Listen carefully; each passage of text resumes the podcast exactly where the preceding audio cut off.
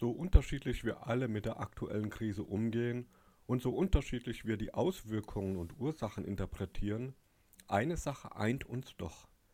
Wir alle sehnen uns dabei nach Sicherheit. Auch wer das nicht unmittelbar oder offen sagt, überlegt trotzdem, wie er sich und die, die ihm wichtig sind, im Moment schützen kann. Denn das Bedürfnis nach Sicherheit ist ein tiefes menschliches Bedürfnis. Jeder möchte sicher wohnen, möchte sicher leben, seine Kinder und Angehörigen in Sicherheit wissen. Wir merken auch daran, wie sehr das Bedürfnis nach Sicherheit ein Teil von uns ist, wenn wir zum Beispiel nicht wissen, wo unsere Kinder sind. Diese Unsicherheit macht uns Angst, gerade weil sie das Bedürfnis nach Sicherheit untergräbt. Um uns sicher zu fühlen, sind wir bereit, sehr viel zu geben. Wir alle investieren in Sicherheit, zum Beispiel in Form von Versicherungen oder in Form von abschließbaren Haustüren. Und wir sind bereit, für unsere persönliche Sicherheit auch Dinge aufzugeben, die uns wichtig sind, wie zum Beispiel die persönlichen Freiheiten. Das kann man kritisieren, ändern kann man es aber nicht, denn wie gesagt, das Bedürfnis nach Sicherheit geht sehr tief, vielleicht sogar tiefer als das Bedürfnis nach Freiheit, gerade dann, wenn es um Leben und Tod geht. Es wird in dieser Predigt um das Thema Sicherheit gehen und um die Frage, wem wir dabei vertrauen. Dieses Thema ist kein politisches Thema, also nicht abschalten, sondern berührt, wie gesagt, ein sehr menschliches Grundbedürfnis und ist letzten Endes auch ein geistliches Thema, also ein Thema, das die Beziehung zu Gott betrifft. Wem vertraue ich zum Beispiel dann, wenn die privaten Sicherungssysteme nicht mehr tragen, weil sie vielleicht unterfinanziert sind? Fange ich dann zunächst an zu beten oder stelle ich gleich den nächsten Antrag auf Unterstützung? Wem vertraue ich, wenn ich krank werde? Gehe ich unmittelbar zum Arzt oder rede ich zunächst mit Gott darüber, was dran ist? Wem vertraue ich meine persönliche Sicherheit und die meiner Kinder an, dann, wenn in meinem Stadtviertel oder in meinem Dorf die Einbruchszahlen nach oben schnellen? Bete ich abends zu Gott um Schutz in der Nacht oder schließe ich meine Türen lieber doppelt und dreifach ab? Natürlich gibt es bei all den Fragen nicht immer eine Entweder-oder-Antwort. Manchmal geht ja auch beides. Zum Beispiel bete ich für meine persönliche Sicherheit, schließe aber selbstverständlich nachts die Türen zu. Aber es gibt eben auch die Situation in unserem Leben, da müssen wir uns entscheiden, wem wir vertrauen möchten. Zum Beispiel in Krisenzeiten. Krisenzeiten sind Zeiten, in denen wir die Dinge nicht mehr selbst in der Hand haben. Und in solchen Krisenzeiten zeigt sich, wem wir vertrauen und wem auch nicht. Wohin flüchten wir uns, wenn die alten Ordnungen keine Sicherheiten mehr geben? Dass sich zum Beispiel im Moment so viele Menschen einen starken Staat wünschen, ist menschlich total gut nachvollziehbar. Aber es zeigt vielleicht auch, dass viele sonst nichts anderes mehr haben, auf das sie vertrauen können.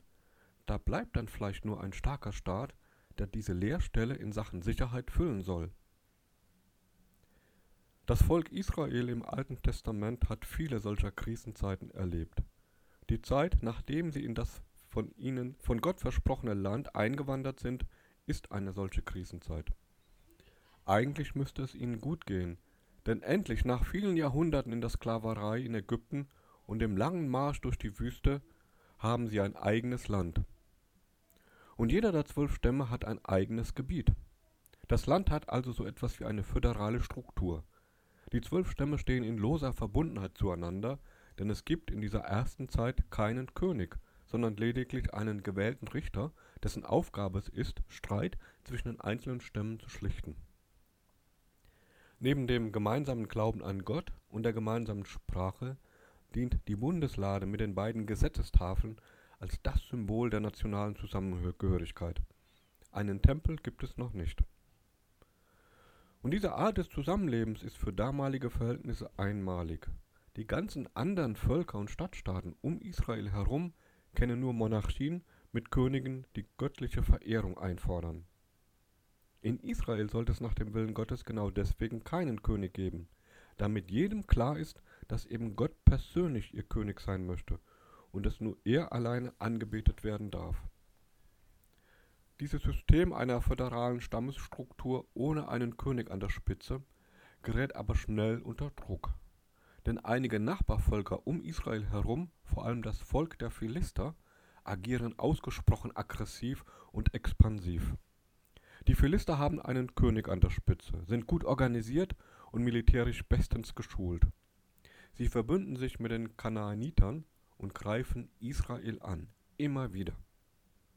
Dabei erbeuten sie sogar für kurze Zeit die Bundeslade, von der ich gerade gesprochen habe, diesem einzigartigen Symbol der nationalen Zusammengehörigkeit für Israel.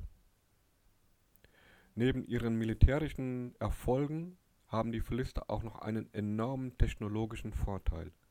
Sie können bereits Eisenerz verhütten und daraus Eisenschwerter schmieden, die den Speeren und Schwertern der anderen Völker weit überlegen sind. Ausgerechnet die Philister also, die ärgsten Feinde der Israeliten, haben das Monopol der Eisenbearbeitung. Das wäre, um einen Vergleich zu heute zu ziehen, als ob die Vereinigten Staaten von Amerika einen Krieg gegen, sagen wir, Albanien führen würde. Nichts gegen Albanien, aber in Bezug auf Technologie und Ausrüstung seiner Armee ist es sicher keine Weltmacht. Und Israel damals war wie Albanien heute. Israel ist technologisch und militärisch den Philistern weit unterlegen.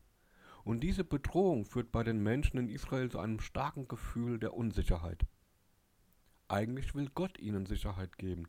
Und genau deswegen gibt es ja auch keinen König, damit sich die Israeliten genau in solchen Krisenzeiten nicht auf Menschen, sondern eben ganz auf Gott verlassen. Aber die Ältesten, die Leiter der zwölf Stämme, möchten lieber, dass ein starker König ihnen Sicherheit geben soll, so wie es auch die anderen Völker um Israel herum haben. Das scheint ja zu funktionieren. Das, was sie damit fordern, ist aber mehr als eine kleine Verfassungsänderung. Es ist ein tiefer Einschnitt in den inneren Zusammenhalt der zwölf Stämme. Und es ist ein Nein zu Gott als König über sie. In 1. Samuel Kapitel 8 ist zu lesen, wie die Ältesten zum Propheten Samuel gehen, der in der genannten Zeit Richter über Israel ist. Ihm legen sie mit deutlichen Worten nahe, auf sein Amt als Richter zu verzichten und sich darum zu kümmern, einen König einzusetzen. Samuel weigert sich anfangs, denn er hat ganz eigene Pläne. Er hat zu diesem Zeitpunkt bereits seine beiden Söhne als seine Nachfolger eingesetzt. Beide Söhne sind jedoch völlig ungeeignet für diese Aufgabe und zudem durch und durch korrupt. Doch immerhin betet Samuel zu Gott und er redet mit ihm und gibt ihm die Antwort, die er dann auch den Israeliten vorlegt. Diese Antwort steht in 1 Samuel Kapitel 8, die Verse 7 folgende. Und Gott spricht zu seinen Leuten und zeigt, was sich alles ändern wird, wenn sie die Monarchie einführen werden. Es ist also nicht so, dass die Ältesten der zwölf Stämme nicht hätten wissen können, was sie da fordern. Gott sagt es ihnen hier sehr deutlich. Sie wissen es, doch der Wunsch nach Sicherheit, die ihnen ein starker König geben soll, ist größer als das Vertrauen in Gott. Und es kommt, wie Gott es ihnen hier sagt. Statt eines losen, föderal organisierten Zusammenschlusses verschiedener Stämme kommt nun ein straffer Zentralismus.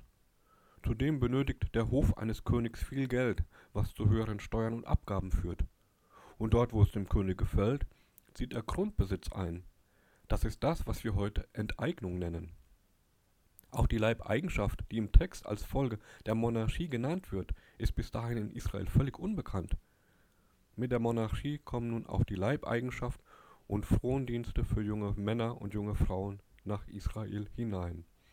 Ein Volk also, das eigentlich den lebendigen Gott an der Spitze hatte, wählt sich einen König. Das ist wie gesagt keine politische Entscheidung, sondern letzten Endes eine geistliche, also eine Entscheidung, die die Beziehung zu Gott betrifft. Mit der Einführung der Monarchie stoßen die Israeliten Gott vom Thron und setzen einen Menschen drauf. Und deswegen sagt Gott im Text, sie haben nicht dich, Samuel, verworfen, sondern mich, Gott, dass ich nicht mehr König über sie sein soll. Die Israeliten suchen ihre Sicherheit nicht bei Gott, sondern wollen sie durch Methoden absichern, die auch die anderen Völker um sie herum anwenden. Dafür sind sie bereit, ganz viel aufzugeben.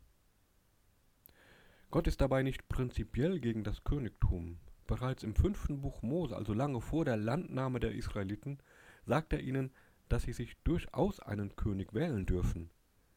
Wenn die Monarchie aber gelingen soll, sagt ihnen Gott bereits zu diesem frühen Zeitpunkt, muss dieser König immer wieder bereit sein, auf eigene Ansprüche, auf Macht und auf Reichtum zu verzichten. Und er muss die innere Reife haben, das Volk in die Anbetung Gottes zu führen, statt sich selbst anbeten zu lassen. Es geht in diesem Text also nicht um antike Politik, sondern um die Frage, die bis heute relevant ist. Bei wem suche ich Sicherheit? Wem vertraue ich in meiner persönlichen Not? Wem vertraue ich, wenn die persönlichen Sicherungssysteme versagen? Wer ist mein König? Vielleicht auch etwas zugespitzt gefragt, wer oder was wird mir dabei zum Götzen? Samuel, der Prophet und letzte Richter über Israel, wird einen König finden. Er wird ihn salben und einsetzen, und er wird sein Richteramt niederlegen. Aber für Israel wird es dadurch nicht besser werden, denn nun haben sie die ganzen Nachteile der Monarchie, wie Leibeigenschaft, Frondienste, hohe Steuern, Enteignung, Kriegsdienste und so weiter, ohne dass die Bedrohung durch die Philister abnimmt. Die Unsicherheit wird weiterhin zu ihrem Alltag gehören. Sie haben ihre Rechnung im wahrsten Sinne des Wortes ohne Gott gemacht. Und nur eine Handvoll Könige in der langen Liste der Könige Israels wird später gerecht und gut regieren. Alle anderen werden ihr Amt missbrauchen.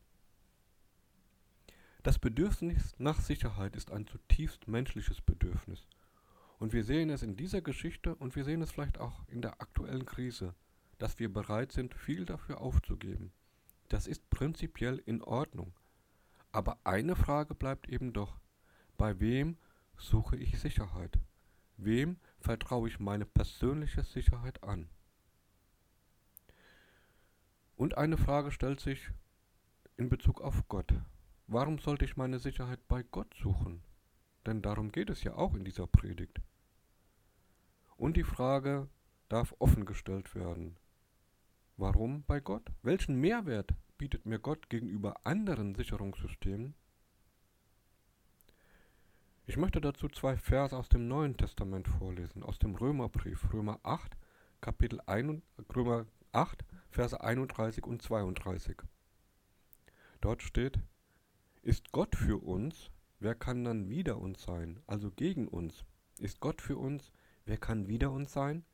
Der auch seinen eigenen Sohn nicht verschont hat, sondern hat ihn für uns alle dahingegeben. Wie sollte er uns mit ihm nicht alles schenken?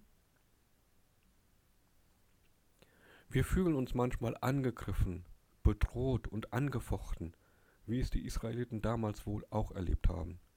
Widerstände, Probleme, Krisen sind eher der Normalfall als die Ausnahme in unserem Leben, wobei die aktuelle Krise für viele sicher besonders anstrengend ist.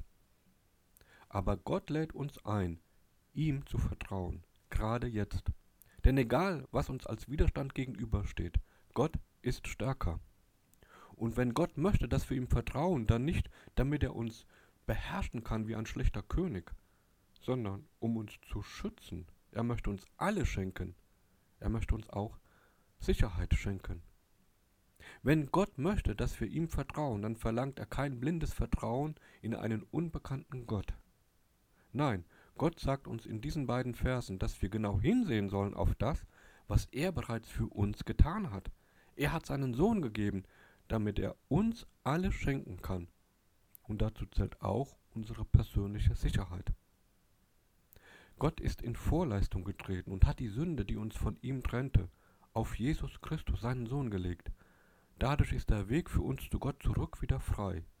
Und das Kreuz ist der Beweis für die Liebe Gottes für uns. Es ist der Beweis, dass Gott alles zu geben bereit war, um wieder mit uns leben zu können. Das Kreuz ist bis heute das sichtbare Zeichen, dass Gott nicht nur redet, sondern tatsächlich gehandelt hat. Und durch Kreuz und Auferstehung haben wir Zugang zu Gott der uns eine Sicherheit geben will, die nur Gott gewährleisten kann. Es ist die Sicherheit eines allmächtigen Gottes. Ich wünsche uns allen, dass wir diesem Gott und seiner Liebe neu vertrauen. Amen.